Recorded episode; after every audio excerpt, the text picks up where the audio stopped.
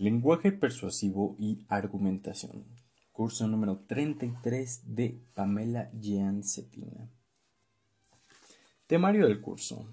Introducción. Número 1. Transforma tu vida con la magia de la persuasión. Pase mágico número 1. Hazlo creíble. 2. Etos. ¿Por qué tú? 3. Cuenta tu historia. 4. El camino del héroe. 5. Convence con tu voz. 6.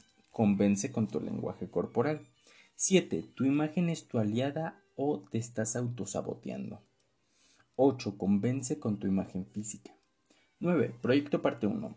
Haz tu argumento creíble. Pase mágico número 2. Hazlo relevante y claro. 10. Logos. Conquista tu intelecto. 11. Logos. Haz que tus cifras impacten.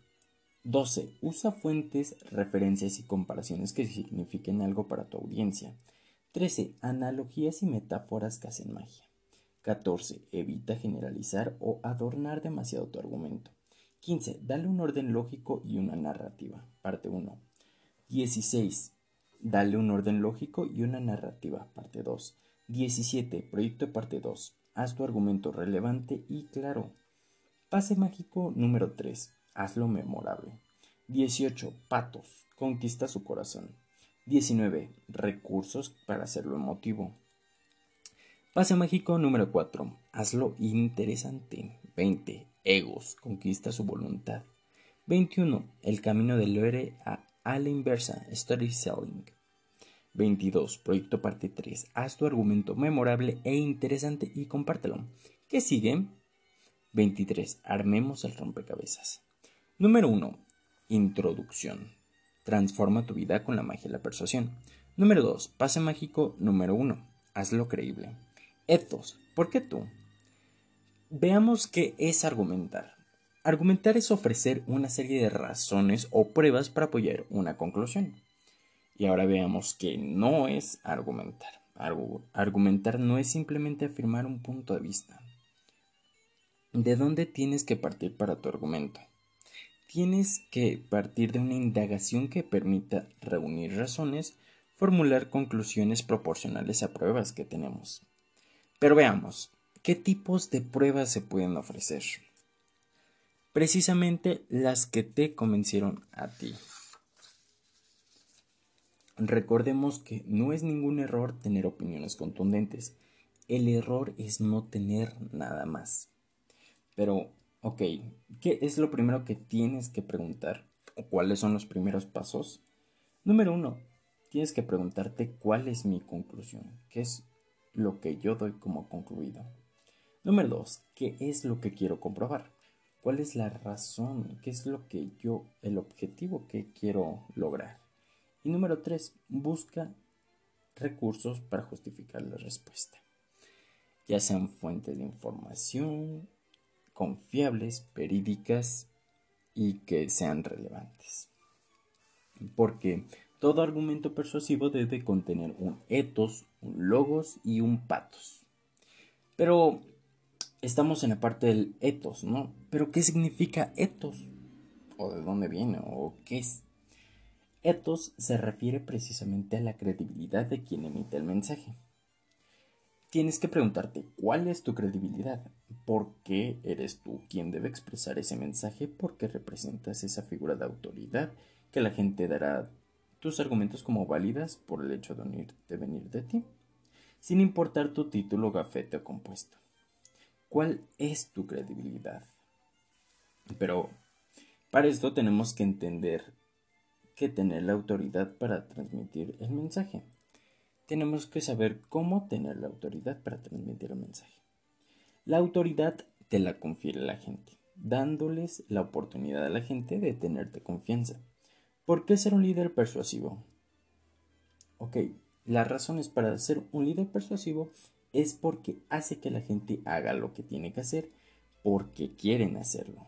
Y no es lo mismo que la manipulación es el, obtener el 110% de su voluntad. Pero, ¿con quién tiene que ver la autoridad? ¿Con qué tiene que ver? ¿Con quién y con qué? ¿Con quién estamos viendo que eres tú, no? Porque porque eres tú el que quiere transmitir el mensaje. O precisamente viene con el emisor del mensaje, ¿no? Pero, ¿con qué tiene que ver la autoridad? La autoridad debe de ver con la experiencia. Y no tenemos que confundir experiencia con trayectoria. Son dos cosas distintas. La trayectoria es el camino que recorres y las metas que vas conquistando. Pero la experiencia es lo que has aprendido a lo largo de la trayectoria y tanto los obstáculos. ¿Qué es la inteligencia y qué tiene que ver con la persuasión? La inteligencia es la capacidad de resolver problemas para aplicar el aprendizaje de forma efectiva y tiene que ver porque la inteligencia viene del aprendizaje y este de la experiencia que es una parte de la credibilidad que a su vez es parte importante de la credibilidad. Tenemos que entender que la inteligencia de una persona termina cuando inician sus pretextos. La credibilidad también estará asociada a la congruencia con la que vives tu vida. ¿Haces lo que dices o solo hablas? Esto no significa que tengas que ser perfecto, pero tiene que ver con tu credibilidad los hechos valen más que las palabras. La diferencia radica en la capacidad que tienes para comprender el problema y usar tus recursos para salir de ahí y aprender de ello. Y la pasión no guarda compostura. Vamos en cuenta tu historia. Vamos a contar tu historia. Tienes que ver cómo, cómo proyectas credibilidad. Unos tips es que no mientas, nunca mientas, ¿Por qué? Porque cuando te descubres tu credibilidad al piso. Y tampoco impongas. O sea, no des esto es lo que yo digo y esto es lo que se debe de hacer porque yo lo digo. Eso no es credibilidad, eso no proyecta tu credibilidad. Tienes que adaptarte al público. Tienes que adaptar tu mensaje en base a tu público objetivo y el objetivo de tu mensaje precisamente. Elige lo que sea relevante únicamente para tu tema. ¿Por qué? ¿Por qué elegir lo relevante para mi tema? Porque al divagar, al ser ambiguo, y esto ya lo veremos más adelante en este curso y en otros, es la ambigüedad. Cuando eres ambiguo, la gente no te entiende. Te vas, te, te vas todo difuso y, realmente la gente no se queda con lo que tú quieres que se quede y se puede quedar con alguna divagación. Aparte de adaptarse al público, tienes que conectar con el contexto de la gente. Esto sirve para precisamente adaptarse al público. Trata de ser breve, ya que la atención y el tiempo es de los recursos más valiosos de los seres humanos. Pero también tienes que contarlo como una historia y no como un currículum. No tienes que decir, ah, soy fulanito, estudié en tal, tal, tal, tal, tal, tal, tal. Sino cuéntalo como una historia de, ah, pues eh, el otro día pasó tal y aprendí esto y... O he vivido esta situación, por eso yo creo que tengo la autoridad. Bueno, yo tengo la autoridad. Bueno, no impongas tampoco, pero es un ejemplo, ¿no? yo me considero con la suficiente autoridad para, para apoyar en este problema. ¿Por qué? Recordemos en Scrum, en gestionando de equipos de trabajo de alto rendimiento, ¿no? Tenemos que ser líderes de servicio, no líderes eh, jefes. Eso no sirve. Y en lo personal no me gusta. Es un líder de servicio el que realmente aporta a, su equipo. Entonces, lo tienes que contar como una historia y no como un currículum. Pero, a ver, ¿por qué contarlo como una historia? Para tener credibilidad, porque, porque si en tu historia eres ambiguo y, y demás, pues no se entiende. Pero para la credibilidad ayuda porque aumenta la posibilidad de que te pongan atención, aparte que reduce la posibilidad que no te pongan atención entonces reduce la posibilidad que te vean como alguien presumido y presuntuoso, o sea, mamón. Aparte, la gente con contar historias te pondrá atención. Y aparte, bueno, Si te ponen atención, lo van a recordar. Y harás que, que, que agradezcan y valoren tu historia. Y a ti como persona y lo que has vivido. Aparte que te muestra auténtico. Pero veamos cómo, cómo contar esa historia, ¿no? Porque ya vimos que tenemos que, que contar historia. Ya vimos cuáles son los pros o por qué, cuáles son las razones para contar historias. Pero ahora veamos el cómo. Algunas características para contar historias es contarlo como aprendiste lo que hoy sabes. ¿Cómo aprendiste lo que hoy sabes? ¿Cómo llegaste a esa conclusión? ¿Y cuál es la manera que tomaste para enfrentar ese problema? Tienes que justificar y ejemplificar un hecho y dar un contexto bastante lógico para que te puedan entender. Habla también sobre tus dudas, fracasos, dificultades y errores. No seas una persona que se muestre irrompible. Como veremos en otro curso, em, la vulnerabilidad te hace más fuerte. ¿Ok? Esto es sacado de un libro eh, pueden ver la plática TED Talk de Chris Brown. Creo que se llama Chris Brown, si no me equivoco. Eh, sobre la vulnerabilidad. ¿Ok? Tenemos que ser inspiracionales, como lo, mencionamos en la anterior eh, clase. Tenemos que ser inspiracionales y no aspiracionales. Para contar tu historia puedes ocupar el camino del héroe. Pero veamos qué es el camino del héroe. El camino del héroe es una estructura narrativa en la que una persona supera una adversidad. Se usa para mostrar credibilidad e inspirar a los que lo escuchan. ¿Cómo podemos estructurar este camino del héroe, no? Se estructura de la siguiente forma. Una persona en zona de confort. Dígase eh, en estancado en su zona de confort, la zona segura. Como ya lo vimos en el curso de autodisciplina, la zona de confort no siempre tiene que ser la zona cómoda. O sea, puedes estar totalmente incómodo, pero como es lo que conoces y temes arriesgarte precisamente por ser este apático no, no te arriesgas, esa zona de confort, aunque estés mal, tanto física como mentalmente, ¿no? Entonces, hay una persona en zona de confort y luego hay un motivo para salir y en el proceso hay aventura. Esa es la estructura más que nada central, ¿no? No nos iremos tanto por indagaciones como y pasó fulanito y le trajo papitas y no, o sea, iremos como al, a la estructura central, ¿no? Una persona en zona de confort. Luego hay un motivo para salir y en el proceso hay aventura. Luego, dentro de ese proceso llega un problema o conflicto. Hay algo ahí que tiene que resolver nuestro personaje, ¿no? Eh, o nosotros mismos.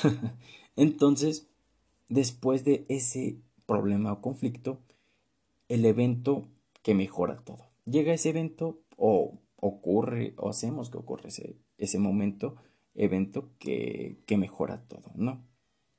¿Y cuál es el último paso? Pues se convierte en héroe. Esta es una estructura bastante útil para contar tu historia porque trata más que nada como un libro, ¿no? Un cuento, como cuando nos enseñaban en la, en escuela a estructurar un cuento, ¿no? ¿Qué era? Pues inicio, este, clímax, conclusión, bueno, no me acuerdo bien, pero más o menos ah, la estructura era como inicio, desarrollo, clímax, conclusión, ¿no? Entonces, zona de confort, hay un motivo para salir a una aventura, llega un conflicto, un evento que mejora todo se convierte en un héroe. Pongamos un ejemplo, rápido, ¿no? Em, hay un, para, con, referido a esto del héroe, ¿no?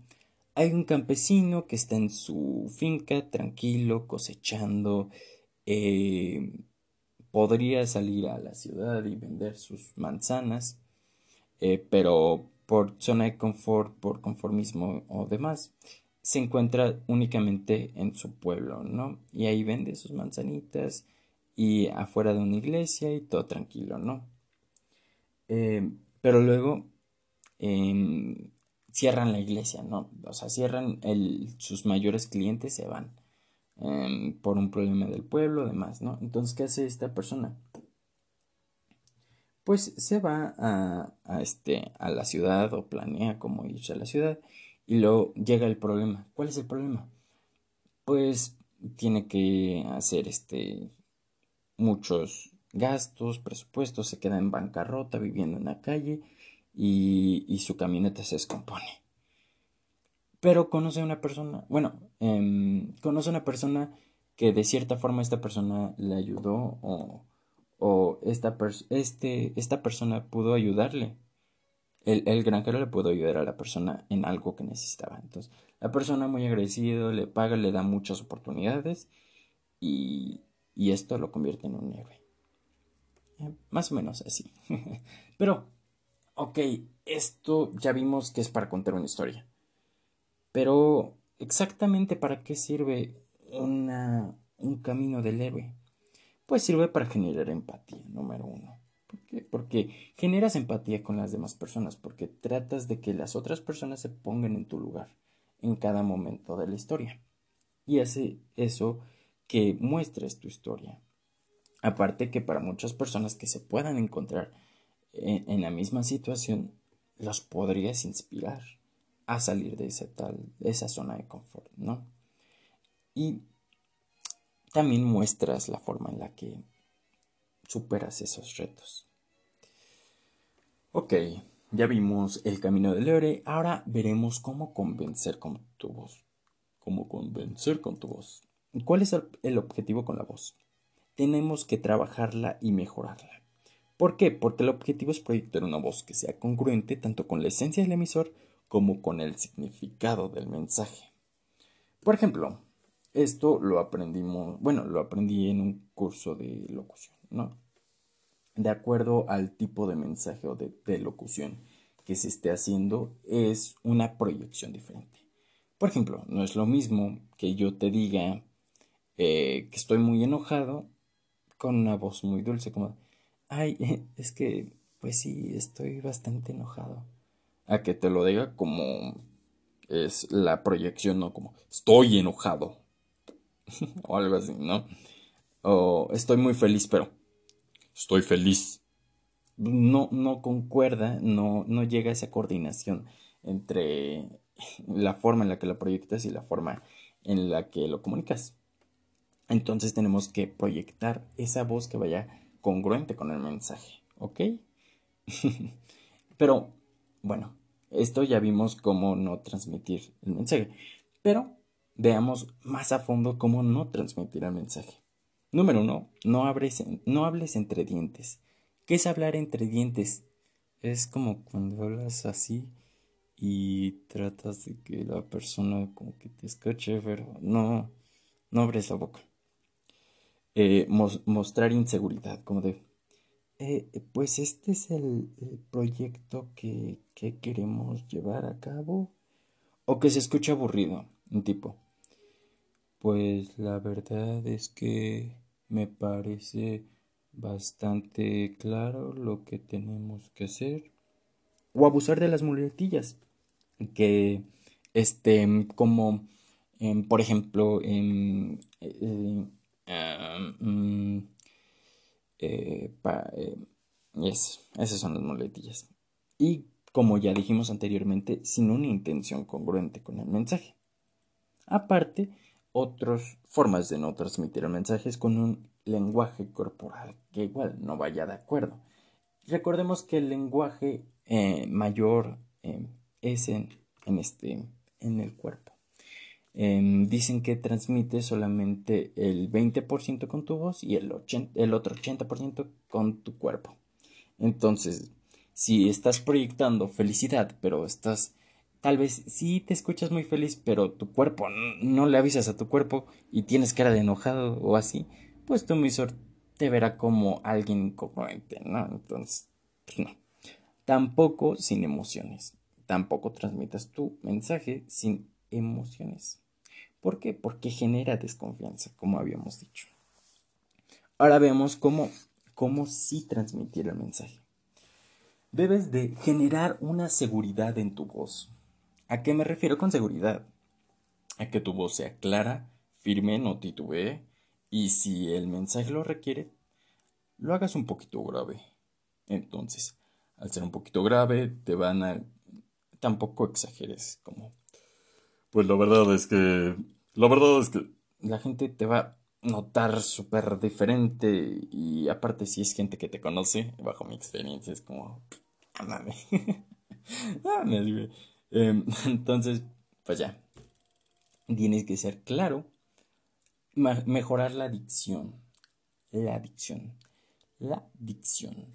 Para eso podemos agarrar un lápiz y ponerlo. Bueno, es difícil en, audio, pero ponemos el lápiz, eh, lo mordemos, primero que esté limpio, ¿no? Lo mordemos y lo tratamos de hablar. Por ejemplo, voy a tratar de leer esto que les estoy diciendo. Seguridad, generar confianza, control, clara, firme, grave, conocimiento y demás. ¿no?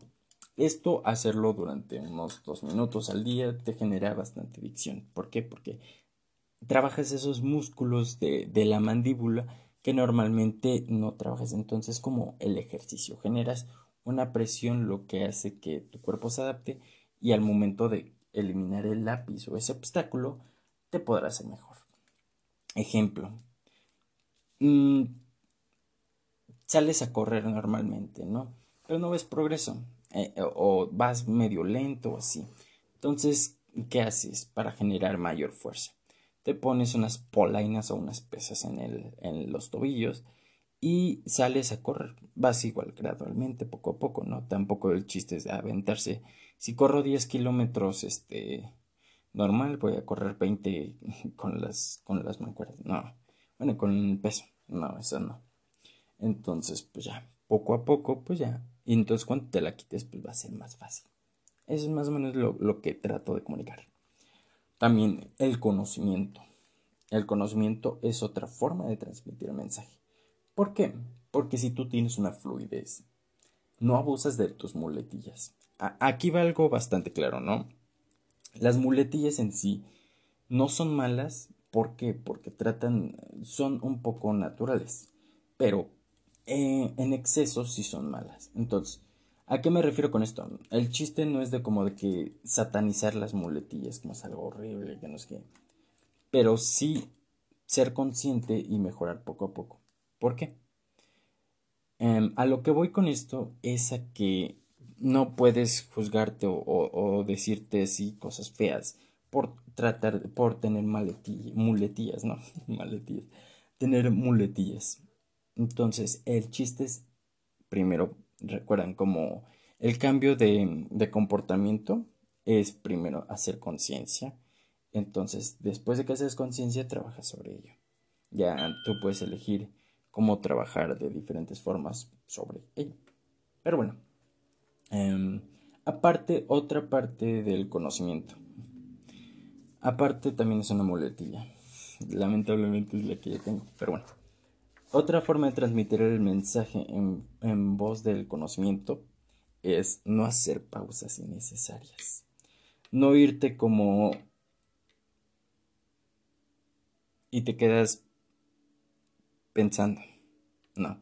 Trata de que sea fluido y no tengas pausas innecesarias. ¿Ok?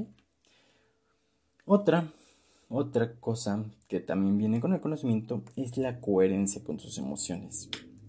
Como habíamos dicho, congruencia y coherencia. Son dos cosas distintas, pero las dos van en, voz al mismo objetivo, ¿no? Entonces es el tono, el ritmo y el volumen.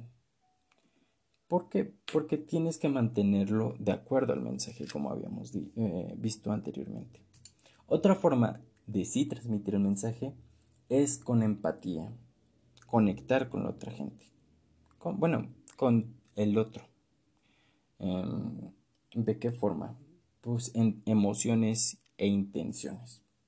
Aparte de tratar de ponerte, como lo veremos, bueno, como ya lo vimos en anteriores, eh, anteriormente en la escucha activa, em, la cosa No, apenas lo vamos a ver, disculpe. Como lo vamos a ver en la escucha activa, para hablar con otra persona y entender su situación. Si nos dicen ponte sus zapatos, que no sé qué, pero algo importante de ponerte en sus zapatos es primero quitarte los tuyos. ¿Y qué son estos zapatos, no? Que estoy hablando. pues son esos sesgos o distorsiones de la realidad que nosotros mismos nos ponemos, esos atajos mentales, prejuicios, valores, cultura, em, familia, demás, ¿no? Todas esas cosas y también pensar. Este es como un mantra que veremos más adelante, que es, si yo hubiera vivido, nacido, crecido como esta persona y tenido en su contexto, posiblemente pensaría de la misma forma que ella. Y eso es como para cuando trates de ser empático. Y también tienes que tomar en cuenta cada uno de los aspectos y hablar correctamente. Después de ver cómo transmitir el mensaje con nuestra voz, eh, veamos cómo convencer con tu lenguaje corporal. Les pido que traten de interpretar esto, ya que al ser por audio va a ser algo complicado. Pero bueno, eh, tenemos que tener en cuenta y tomar en cuenta más que nada el, que el cuerpo comunica más que las palabras. Como anteriormente ya se los dije, el 80% de nuestra comunicación viene del cuerpo. El otro 20% por las palabras. Y la gente confía más en lo que ve que en lo que escucha, si es que encuentra incongruencias entre ellos. ¿Por qué es importante el lenguaje corporal?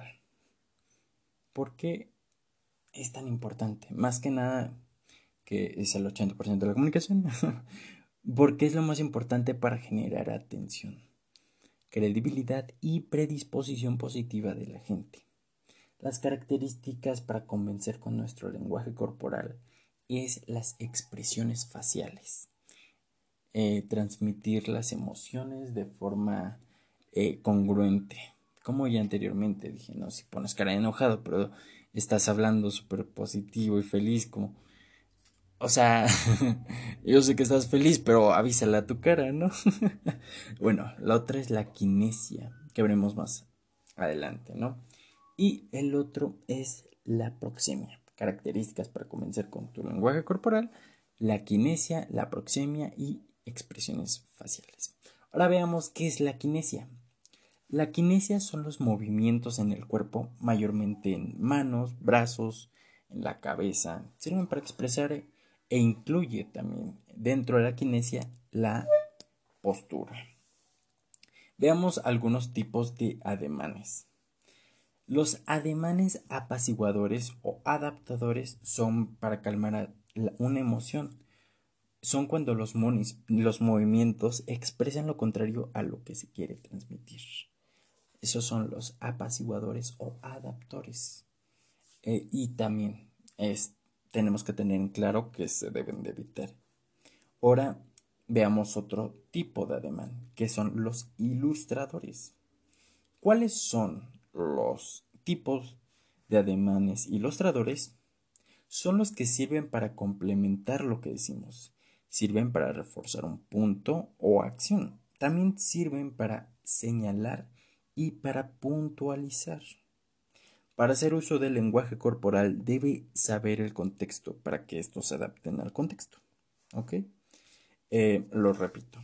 Para hacer uso del lenguaje corporal debes de saber el contexto para que estos ademanes se adapten al contexto.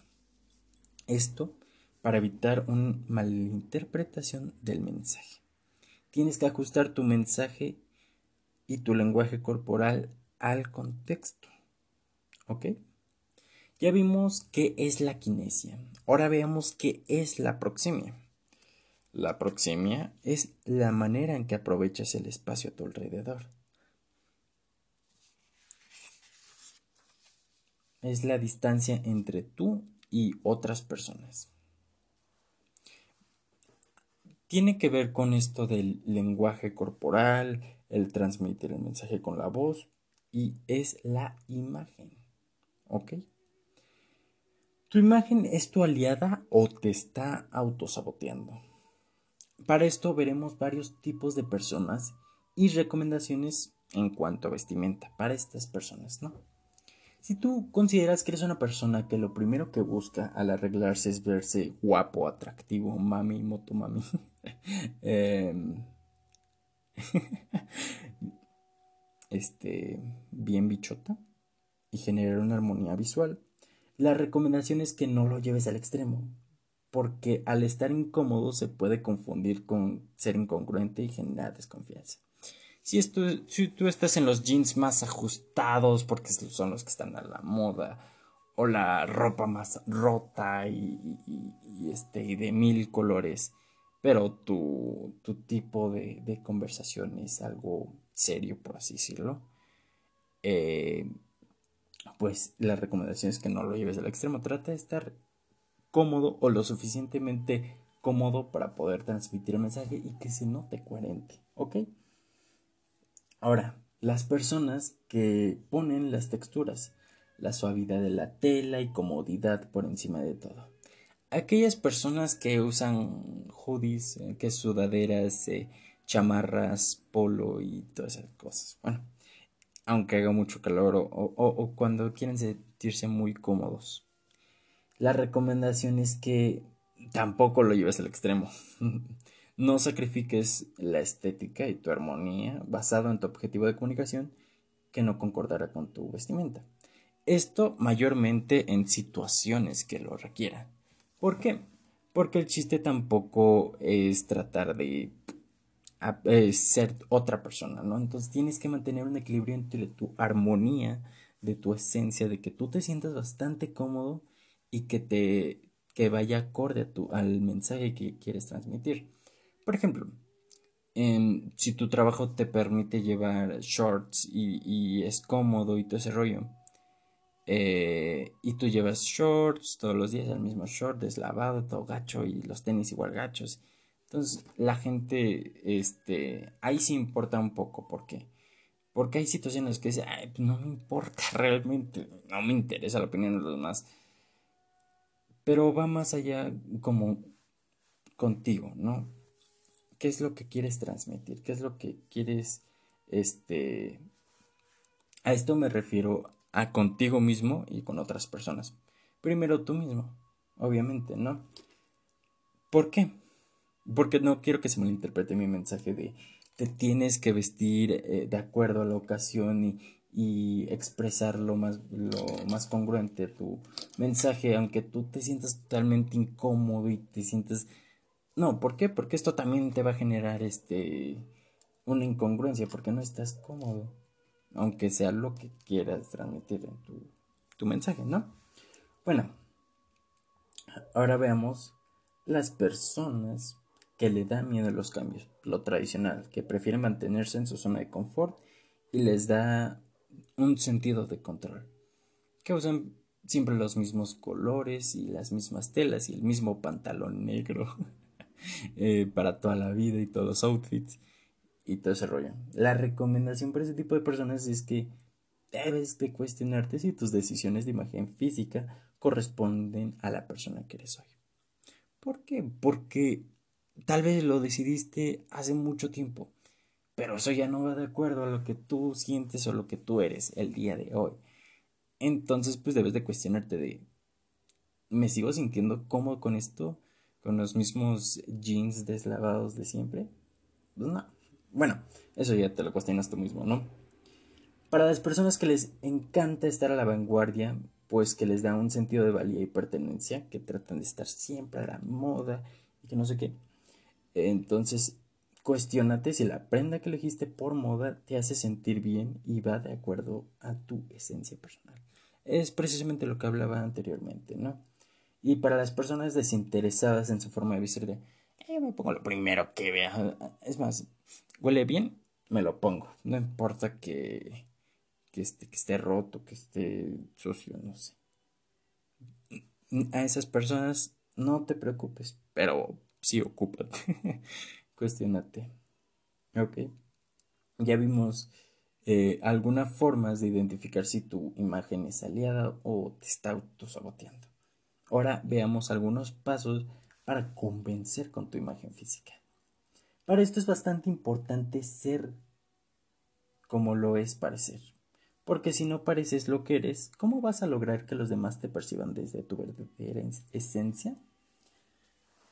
Sé que es un poquito confuso, lo voy a repetir para las personas que no quieran eh, ponerle otra vez. Lo voy a leer. Es bastante importante ser como lo es parecer, porque si no pareces lo que eres, ¿cómo vas a lograr que los demás te perciban desde tu verdadera esencia? Recuerda que una imagen física va a depender de tres factores. ¿Ok? Aquí veremos esos tres factores. El número uno es la esencia del emisor. ¿Qué es la esencia del emisor? Es poder mirarte al espejo, y decir, que esto que veo en el espejo en verdad soy yo. Eso, eso que veo en el espejo soy yo. El 2 es el objetivo del mensaje. ¿Qué es lo que quiero comunicar? Esto es factores de una buena imagen física. El objetivo del mensaje, que es qué es lo que quiero comunicar, cómo quiero que la gente se sienta y es congruente con, con mi mensaje y el 3 es las necesidades de tu audiencia, sus expectativas y el tratar de vernos como iguales. Se necesita un equilibrio en los puntos.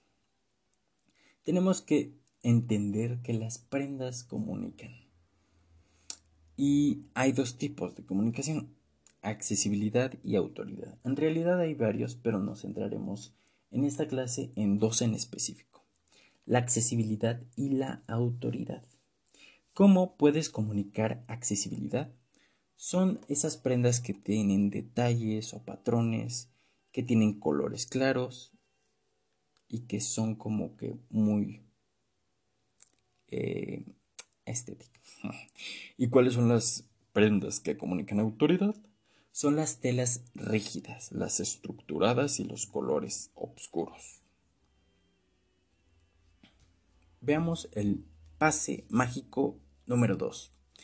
3. Punto y Pase mágico número 2. Hazlo relevante y claro.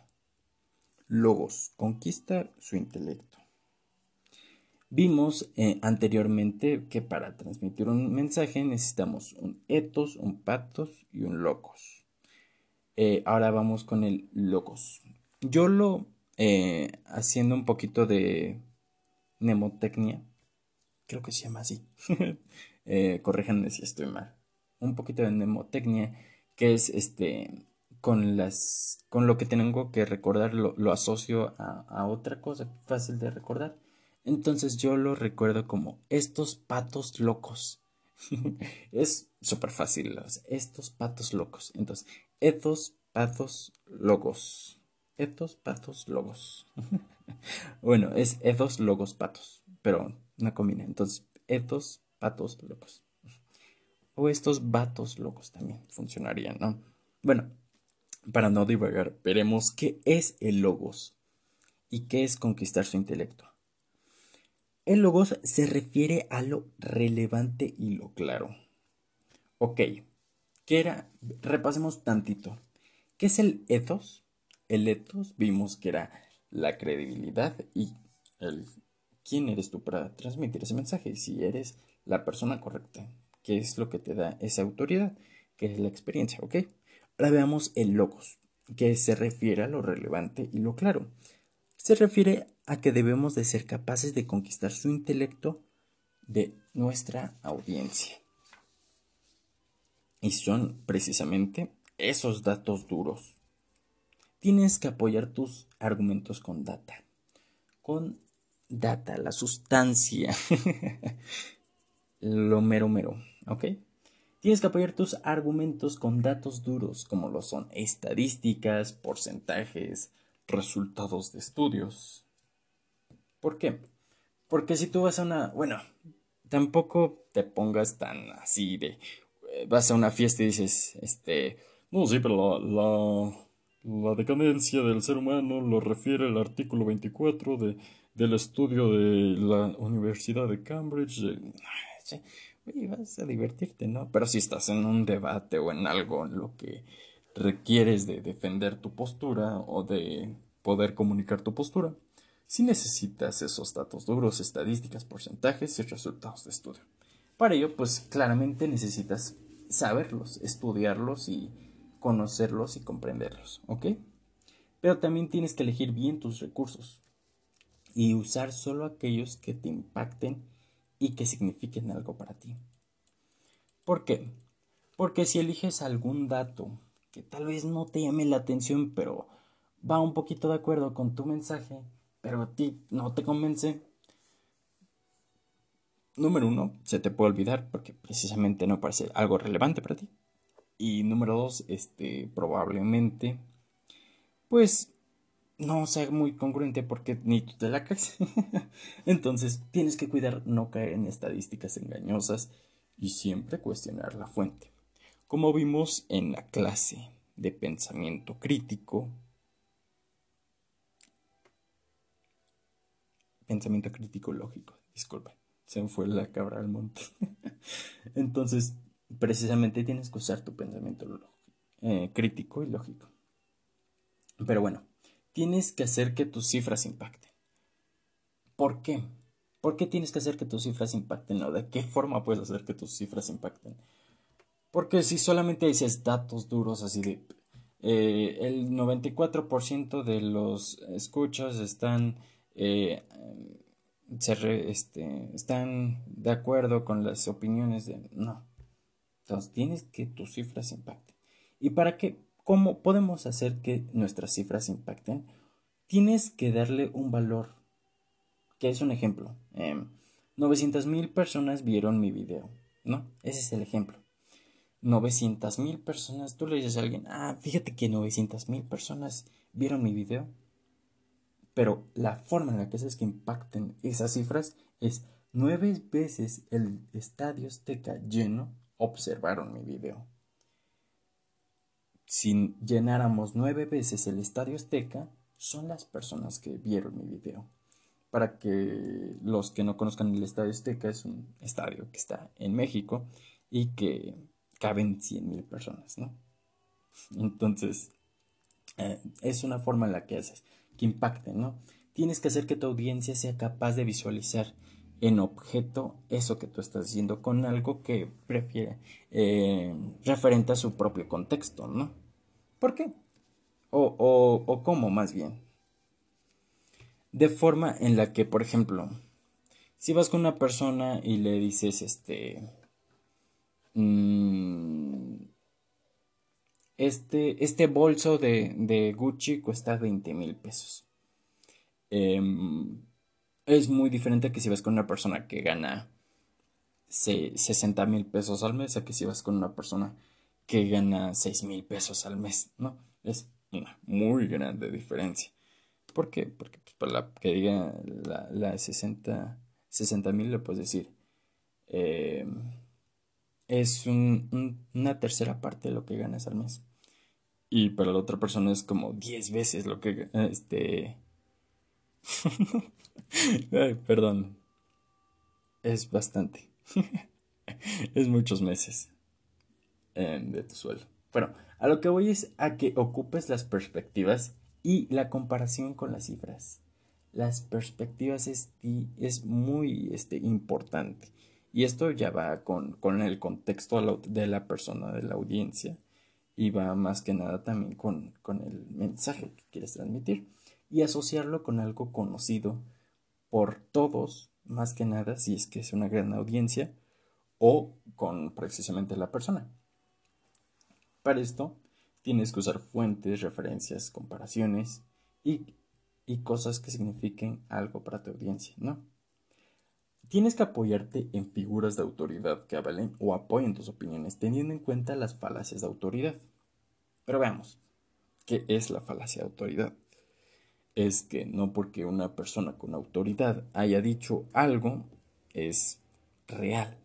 Como lo vimos en el, en el, en la clase de, pensamiento crítico y lógico, Einstein decía que, que los extraterrestres existen, ¿no? Pero él es autoridad, claro. Pero es autoridad en, en otro campo, no precisamente en los extraterrestres. Eso es no porque lo diga una autoridad, es cierto. Bueno, tienes que considerar, tener en cuenta para elegir tus fuentes las siguientes cosas. Número uno, elige algo de acuerdo a tu público. Esto va precisamente todo, adáptate a tu público. Tienes que conocer a quién estás citando y tienen las personas que conocer también a quién estás citando. Tienes que conocer precisamente a tu público y hacer un estudio de mercado. Ok. El número dos, la consideración número dos es consultar y comparar otras fuentes. ¿Para qué? Para ver las similitudes. Número tres es que son expertos o fuentes muy identificadas, conocidas e identificadas. Tienes que preguntártelo y verificar la organización a la que pertenece, la empresa y si no está sesgada su información por intereses. Esto a, referente a la persona que transmite esa información o esa fuente que estás tratando de citar. Número 4. Una fuente informada no necesariamente es una autoridad en el tema y viceversa. O sea, tal vez una persona común o una persona mm, diseñador gráfico está comentando algo sobre política y está muy correcto lo que dice, está muy, este, muy padre todo lo que dice y es real, eh, pero no tiene esa autoridad porque no tiene esa experiencia y no tiene eh, todo ese tipo de cosas, ¿no? Y al igual que un político, este, podrá estar hablando algo de política, pero está totalmente sesgado, está mal su información, ¿no? Esa es la, la forma en la que tienes que tener en cuenta para elegir tu fuente, ¿no? Número 5. En consideración número 5. Si tu fuente es limitada, evalúa y reconoce que consideras los factores anteriores. También pueden apoyar tu argumento como un ejemplo. Para ayudar a tu argumento, trata de utilizar analogías y metáforas que hacen magia. Pero, ¿por qué usar analogías y metáforas? Número uno, porque nos permite acercar conceptos e ideas que de otro modo no serían posibles o muy lejano difícil o muy lejano y difícil de comprender. Disculpen. Eh, ¿Cómo funcionan estas analogías? Tienes que encontrar la semejanza entre dos elementos, ideas y conceptos, que son distintos. Ejemplo, la savia de los, es a los árboles como la sangre al cuerpo. Esa es una analogía. Encuentras dos, dos elementos y sus semejanzas, ¿no? Entre ideas y conceptos, que son distintos. Lo repito. La savia es a los árboles como la sangre al cuerpo humano. El siguiente paso es de la analogía de la analogía construir una metáfora. ¿Ok? Pero veamos, ya vimos que es una analogía, ahora veamos que es una metáfora. Una metáfora son dos cosas comparadas que no están relacionadas de otro modo. Ejemplo, precisamente retomando el ejemplo anterior, es eres la savia que me hace que me permite florecer.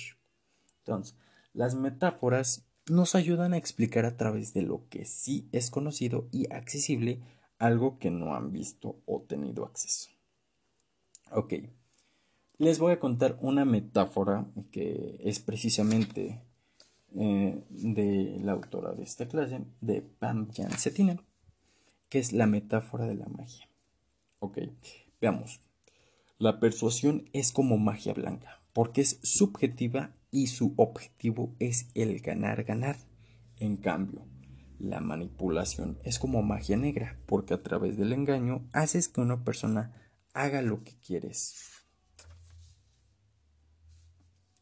Eh, para analizar un poquito el anterior, la anterior metáfora, es que precisamente tú ves a la persuasión, estás comparando la persuasión con la manipulación. Son dos elementos que, este, y lo estás comparando con otra cosa que es la magia, ¿no? Magia blanca y magia, magia negra. Entonces, es la metáfora ¿por porque te acerca. Todos conocemos algo eh, o el mínimo sentido de, de, magia. La mayoría de las personas que estamos escuchando esto eh, conocemos la, la, mayoría de, este, de magia. Perdón. Em, la mayoría de personas conocemos eh, en sentido, aunque sea muy mínimo, cuál es el objetivo de la magia y o a qué se refiere la magia, ¿no? Y esto nos acerca a la persuasión y la manipulación. ¿Ok? También recuerda que tienes que evitar generalizar o adornar demasiado tu argumento. ¿Por qué no generalizar? Porque el cerebro humano todo el tiempo cuando escucha este tipo de argumentos busca el caso que es la excepción. Y esto puede debilitar tu argumento o poner a todos en un saco. Por ejemplo, em, todos los mexicanos nos encantan los tacos. Todos. Entonces, hay alguien en el público o la persona con la que estás hablando te va a decir, no, yo conozco a un tío que que no le gustan los tacos, prefiere el pozole. Entonces siempre va a buscar ese tipo de excepción. Y tu audiencia busca cómo contradecir tus generalizaciones. Y te hace perder credibilidad precisamente. Aquí les voy a dar algunas frases que pueden sustituir una generalización. Veamos. Número uno. La mayoría de las veces, en numerosas ocasiones, muchas personas por lo general, o suele suceder, o probablemente, o casi nunca, o casi siempre. ¿Por qué no sobreadornar el argumento? Porque al usar frases como estoy absolutamente convencido que, o es completamente cierto que, o tengo la total certeza que, esto hace notar un sobreesfuerzo bastante exagerado. Esto te hará ser una persona de la que duden de su fiabilidad y te hacen alguien falso y exagerado. Nunca o no. Estoy generalizando. No abuses del adorno. Ok. Otras frases a evitar es creo que, supongo que, em, yo pienso que, esto, ¿por qué tenemos que evitarlo? Parecen común frases decir de pues estoy expresando lo que yo pienso, lo que yo supongo, lo que, lo que yo creo, ¿no? Porque, porque, número uno, restan peso a tu argumento. Porque, o sea, me vienes a hablar de esto, pero ¿lo crees o estás seguro? Y te hacen ver como una persona insegura, precisamente. Y mm, hagamos reflexión y no son necesarias. Pero, veamos, ya vimos cómo evitar generalizar y adornar demasiado nuestro argumento. Ahora vamos a darle un orden lógico y una narrativa. Porque los beneficios de estructurar y ordenar nuestro argumento es que nos permite estructurar y ordenar el logos. Número uno, para este, poder estructurar y ordenar es tener claridad mental para comunicar con fluidez y agilidad. De este modo transmitir confianza, conocimiento y seguridad. Número 2 es darle claridad mental a tu audiencia para poder seguir tu discurso, comprender tu mensaje y significado. Tenemos que entender que ser claro es fundamental, pero veamos cómo logramos ser claros. Y esto depende totalmente del poder específico que tienes de ordenar tu discurso o argumento. Por ejemplo, cosas en las que sí tienes control en tu mensaje son un discurso, una presentación o exposición o un debate. Y las veces en las que no tienes control es una conversación, una entrevista o una reunión de trabajo. Pero entendamos primero qué es un orden lógico. Un orden lógico es un orden cuando todos los mensajes y segmentos de un mensaje están en una secuencia lógica. Tipos de narrativas y ejemplos. Veamos. Número uno, de tipo narrativa y orden lógico, es la causa y efecto. La causa es lo que produce el efecto y lógicamente el efecto está entre las más primordiales.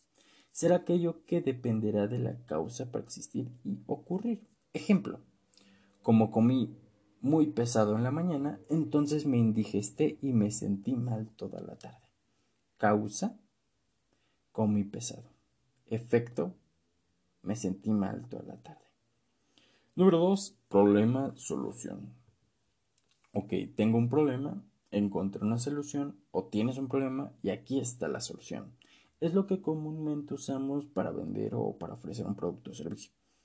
El ejemplo es, en la escuela había un problema de aprendizaje, por lo que tomamos acción y creamos una clase de eficiencia del estudio. Problema, problema de aprendizaje. Solución, plan de estudio. Clase de eficiencia del estudio. Tipo de narrativa número 3. Comparaciones o contrastes. 3.1. Comparaciones es igual a similitudes.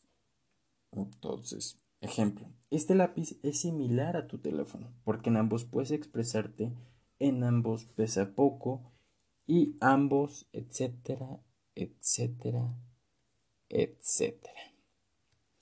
Ahora, el contraste va a las diferencias, ¿no? Ejemplo, el lápiz solo permite la comunicación de manera escrita, a diferencia del teléfono. El teléfono puede tomar foto. Con el lápiz no puedes tomar fotos. Tipo de narrativa número 4.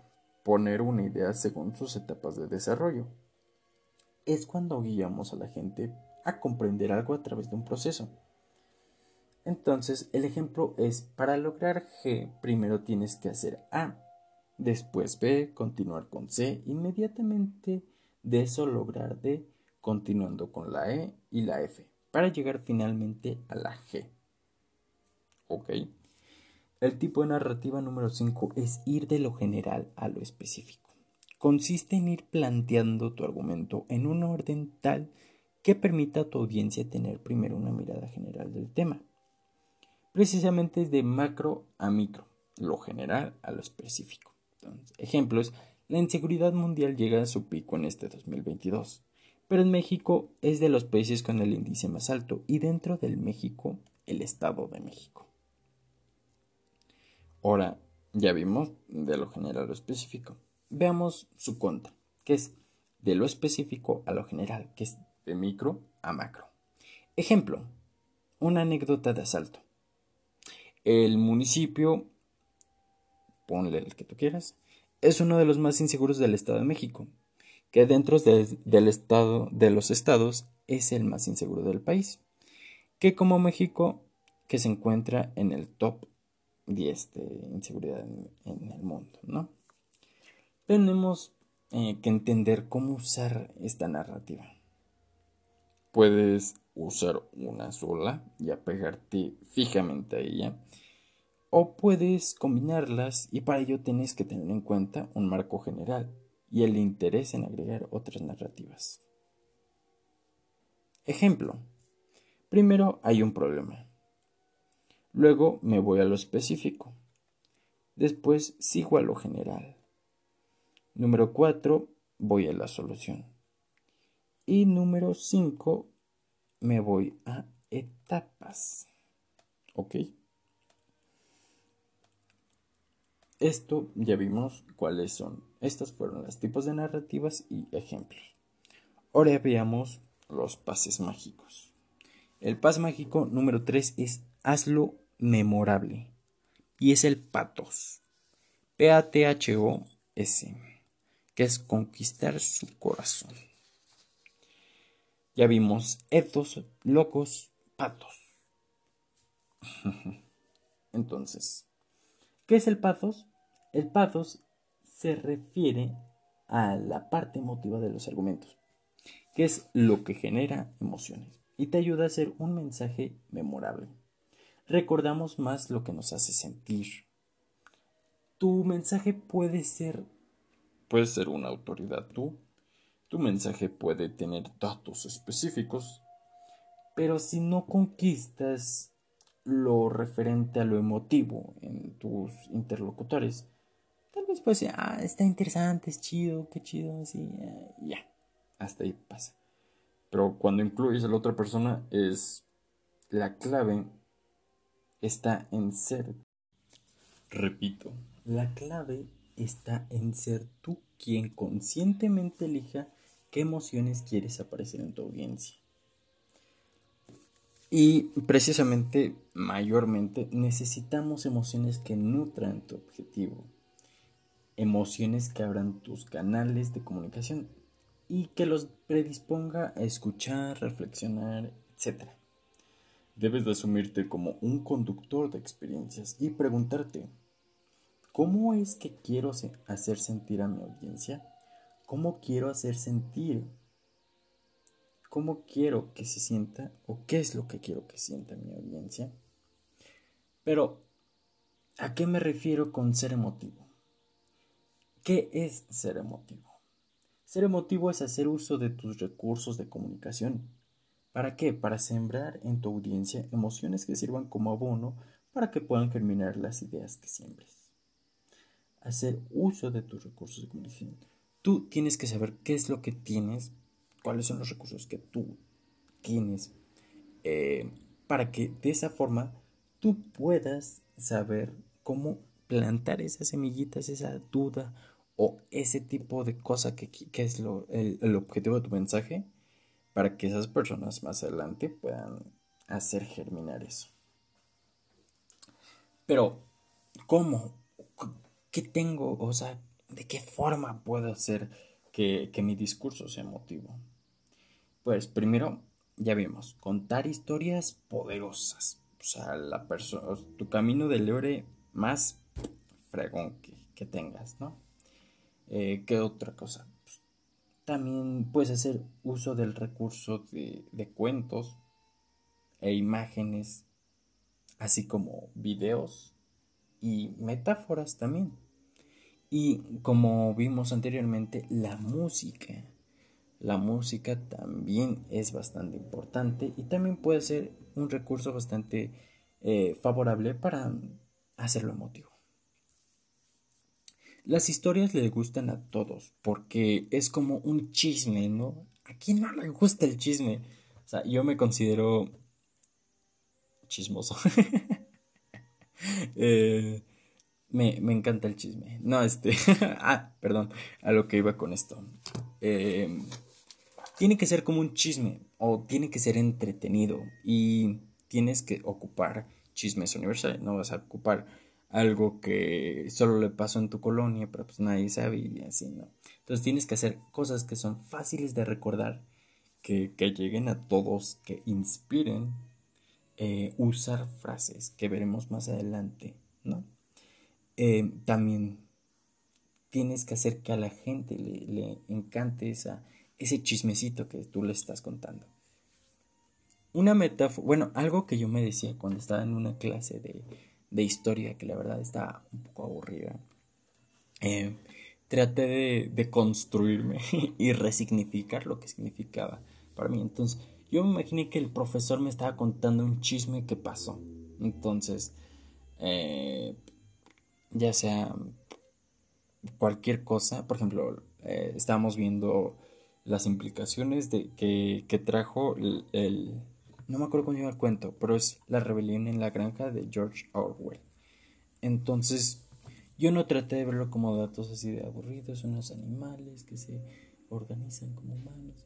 Yo lo intenté ver como un chisme, como si fuera la película más este interesante del mundo, como de, oh, y este cerdito hizo esto, oh, si no, si no quieren leerla, o, bueno, si quieren leerla se los recomiendo mucho. Pero un recurso bastante importante, bueno, bastante rico, que se disfruta bastante, eh, búsquenlo en un libro, una hora, La rebelión en la granja. La verdad vale bastante la pena. Eh, pero bueno, a lo que voy es a que ese chismecito que le encanta a la gente y que aparte, pues, sea relevante con, con el mensaje, ¿no? No, no tiene caso que cuentes eh, una historia que ni al caso con, el mensaje, ¿no?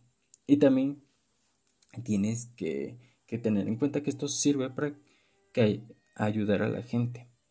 Ayudar a la gente a comprender algo sin estar diciéndole exactamente a la gente lo que tiene que hacer o paso a paso. Y esto te va a ayudar mucho. Eh, ¿Por qué? Porque puedes caer en mansplaining, en, en este, en creer que la otra persona te perciba como alguien controlador, autoritario. Entonces, contándole historias, de esa forma le acercas ese mensaje a esa persona y no, no lo haces ver como una, no, no te haces ver como una persona controladora. Eh, claro, eh, no, no, el chiste no es agarrar. Eh, todo lo que decimos no es como para que lo agarres y, y luego usar en contra de la gente, no. Sino todo va en ganar, ganar. Entonces, eh, tal vez esa persona tiene ese sesgo porque su historia o demás. Eh, entonces tú no le vas a decir, ah, es que tú me ves como no. Tú le cuentas una historia y, algo que, como ya vemos, que sea fácil de recordar, que le llegue, que inspire y que sea como un tipo de chisme, ¿no? Y esa persona, si le gusta el chisme, que a quién no le gusta el em, le va a ser de bastante sentido, ¿no? A la gente no le gusta que le digan lo que tiene que hacer. Y esto es a lo que iba, ¿no? a la gente nunca le va a gustar que le digan lo que tienen que hacer. Y también tenemos que entender que muchas veces no somos la autoridad para decir o, demás, sino solamente podemos hablar desde nuestra experiencia, ¿ok? Y tratar de hacer que la gente aprenda sin darse cuenta.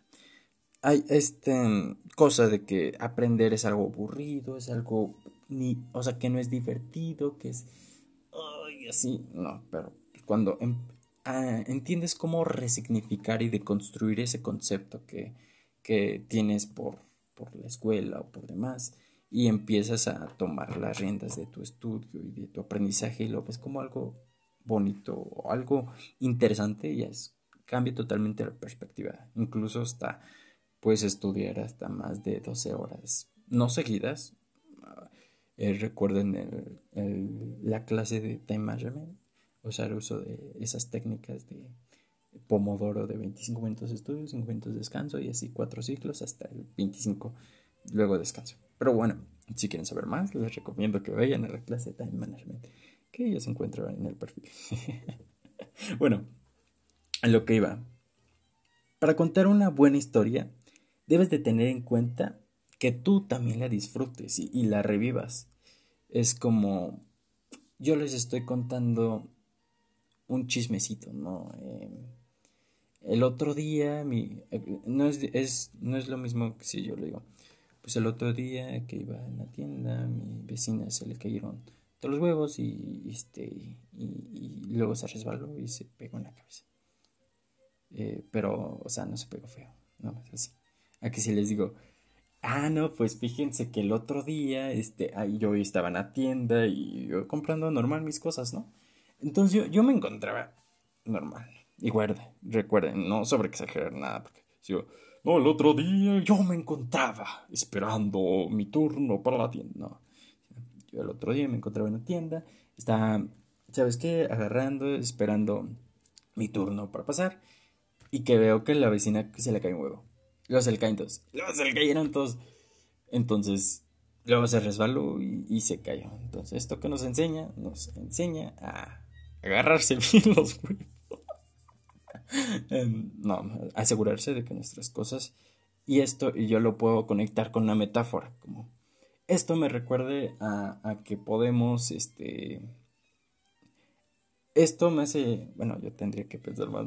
Em, esto me, recuerda como a la vez en la que yo por, por no, este, por confiarme demasiado, eh, no organicé bien mis tiempos de estudio, entonces me contaron mis cosas y entonces ya puedo seguirle, seguirle, seguirle, ¿no? entonces después de que ya disfrutaste y reviviste esa historia, la estructuras para que sea fácil de seguir y de comprender. Eh, y también tienes que contar los detalles y despertar su imaginación. Mm, yo soy un amante de los cuentos, más que nada los cuentos cortos. Eh, de esos cuentos de que para dormir o así. Tengo un sobrino y a veces le cuento cuentos así como de que eh, hay muchos cuentos. Hay, hay una página que se llama cuentosparaadolescentes.com o algo así eh, que traen como mini cuentos, por ejemplo.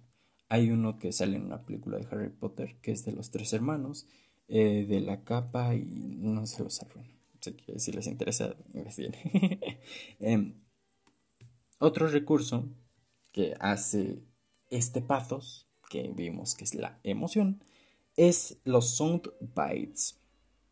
Sí, o sea. Sound bites. En inglés es medio pocho, pero bueno. Son frases cortas y memorables con relevancia en tu objetivo de comunicación y traen una autoría propia. Y otras cosas también son las frases célebres. De los soundbites vienen las frases célebres, ¿no? Que son frases dichas o citas dichas por alguien con autoridad en el tema, que tiene un impacto dado a su contenido y hace a los interlocutores reflexionar sobre el tema. Dentro de esta clase, tal vez no lo escucharon, pero hubo varios soundbites o frases célebres. Un ejemplo es, no sabes hacerlo, te enseño. No quieres, este, no puedes, te ayudo. No quieres, tu lugar está en otro lado. Autor desconocido. Bueno, no me acuerdo. Pero bueno. Em, ya vimos cómo hacer el pathos. Ahora veamos algo extra que es, que es más allá de lo que decía este filósofo, el ethos pathos locos. Eh, esto es un, algo que se agregó que es el egos todos sabemos que es el ego. Y si no saben, em, para hacer un poquito un resumen, el ego es aquella parte de nosotros en la que tratamos de vernos a nosotros mismos y ser como lo más importante. Y, muchas veces eh, muchos dicen, ah, ¿cómo eliminar tu ego? ¿Cómo? El ego no se elimina, es parte de, nosotros. El chiste es como saberlo controlar y saber cuándo sí, cuándo no, y, también no caer en los extremos, que son los extremos, egocentrismo, ego, egomanía, em, ego, muchos egos. Les recomiendo que escuchen em, el tratado del ego, del egoísmo, en, de Jorge Bucay, está en su canal de YouTube y es muy bueno. Y ahí es donde explica él que no, no hay como una persona que no tiene ego. No me voy a ir más para allá, pero para dar como un ejemplo, hay en, esta plática, mm, para adelantarlos un poquito, em, hay una persona que le dice, pues yo ayudo a la gente porque esto me hace sentir bien. Entonces el interés propio. Entonces no eres altruista. ¿Por qué? Porque lo estás haciendo precisamente para, hacer, para sentirte bien contigo mismo de que estás ayudando. Y esto sigue siendo egoísmo. Bueno, y más cosas, ¿no? Pero para ir más a fondo, y lo técnico, es que el egos consiste en entender que las personas, además de la razón y la emoción, tienen intereses. Y eso alude precisamente al ego. ¿En qué consiste el ego? Es hacer que tu argumento sea interesante y tener en cuenta que tu audiencia se va a preguntar. O sea, sí, sí, muy bonito, está muy... Pero ¿Y eso a mí qué? Entonces, tienes que tener en cuenta siempre que tu audiencia se va a preguntar, ¿y eso a mí qué? ¿Y eso a mí qué? Responder esa pregunta desde las primeras de la argumentación. Repito, responder esa pregunta es de las primeras preguntas que te haces en la argumentación. ¿Por qué? porque te ayuda para enganchar a la gente. A igual que la gente pase de tener que escucharte a querer escucharte, porque si lo haces interesante y aludes a su ego, entonces la persona le gusta sentirse reconocida, le gusta sentirse importante, entonces se va a interesar. Y para lograr esto tienes que pensar de qué manera tu argumento cambia, altera, influye en el rumbo de, de la vida del, del, receptor. ¿Qué y cómo aporta valor? Y cómo soluciona el problema que tiene y cómo lo contrario de lo que dice puede restar. Eh, si quieres mantener la atención de tu audiencia por unos segundos, háblale de ti. Pero si quieres mantenerla por siempre, háblale de ellos.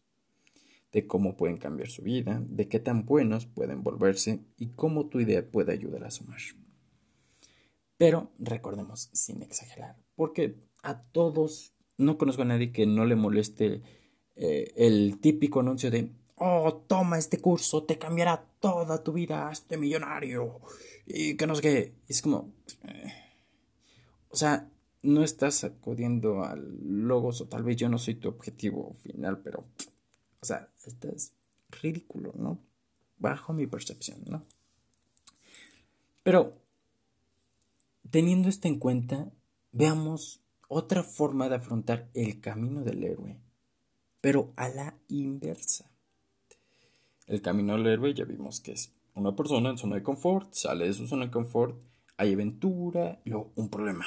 Y luego del problema viene la solución mágica, bueno, el evento que cambia todo. Y este evento que cambia todo lo convierte en héroe. Pero veamos el camino del héroe a la inversa. ¿Qué es el camino a la inversa? ¿Y cómo funciona? Es cambiar el egos, nuestro egos propio, por ellos. Sí, precisamente. Cambiar nuestro egos por ellos. Bueno, otro es no empezar hablando de ti. No lo hagas ni como empresa ni como persona empezar hablando del oyente o receptor del mensaje. Y aquí tú no eres el héroe, tú eres un guía, por así decirlo, una persona que puede apoyar y que puede aportar a su vida de, la persona. Y aquí tu cliente no es víctima, es el héroe. La persona que te está escuchando es el héroe. Y empezar por preguntarme, ¿y al receptor qué le duele? Esto va más o menos enfocado a, un este, estudio que se hace, un, trabajillo que se hace, que es este, un análisis de qué le duele a mi cliente. Pero puedes hacerlo con en particular, en general, en demás, ¿no? Y enseñarle al receptor cómo él sería héroe. Y primero escuchar, en base a eso, ser guía, no héroe y recorrer el camino juntos. Esto lo veremos más allá con la comunicación asertiva y también con la escucha activa y la empatía. ¿Por qué? Lo vimos con el método socrático. El chiste no es dar la receta. Y pues tienes este problema, haz paso A, B, C, D, E, F, G, H, I y ¡pum! Ya tienes solucionado todo tu problema. No, sino es de cuestionar mediante la cuestión, hacer este, la mayéutica, la mayéutica que vimos, ¿qué es la mayéutica? Es el ayudar a la otra persona a parir ideas. Em, vimos la comparación que tiene este, la mayéutica con, el, con una partera, que los dos ayudan a, a parir la idea mediante el cuestionamiento y el razonamiento socrático, que es mediante las preguntas de ¿y esto cómo te hace sentir? ¿De qué manera te afecta esto? ¿O cuál es la forma que afrontarías para tomar esto y puedes imaginarte mil este, preguntas, irlas contestando poco a poco y en base a eso, eh, tanto si lo tienes en, por escrito digital o, o, por mensaje o llamada además, tratar de, si es el, el caso, ir haciendo notas de los puntos importantes y al final pues dárselos a la persona. ok, mira, esto es lo que salió de la conversación. Y esto bajo experiencia personal y bajo experiencia de, de los cursos, bueno, de las clases precisamente, es que las personas no les gusta que les digas lo que hagas. Y aunque les guste, no lo van a sentir un compromiso porque no fueron ellos precisamente los que se les ocurrió. Entonces, el chiste es que tú no quedes como héroe, sino Tú te quedas como héroe y yo me quedo a ayudarle a alguien más. Primero escuchar y en base a eso ser guía, no héroe y recorrer el camino juntos. Tener el foco en la otra persona. Como consejo final, consigue resultados con empatía y luego con autoridad y esto hará que formes una tribu. Muchas gracias por escucharme. Eh, mi nombre es Quetzal Parra. Quetzalcoatl Parra. Eh, los nos estaremos escuchando en un próximo podcast. Muchas gracias a todas las personas. Aquí ya tengo la lista de las personas de Patreon. Y vienen las menciones honoríficas. Ruby, muchas gracias. Este, Pablo, muchas gracias. ZZ Gamer, muchas gracias. Mm, Sebastián, muchas gracias. Por ahí tengo algo pendiente contigo. Em, Gustavo, muchas gracias por esto y por apoyarme en los demás proyectos. Y a todas las personas que están escuchando esto, muchas gracias. Y recuerden que pueden seguirme en Instagram, en, este. nada más en Instagram y en Spotify, obviamente, ¿no? En ebooks y Apple Podcast, Apple Podcast y por donde sea que me estén escuchando. Eh, en, Instagram me cuento como Quetzal-Flac. O así, con doble. Y ya. Muchas gracias. Adiós.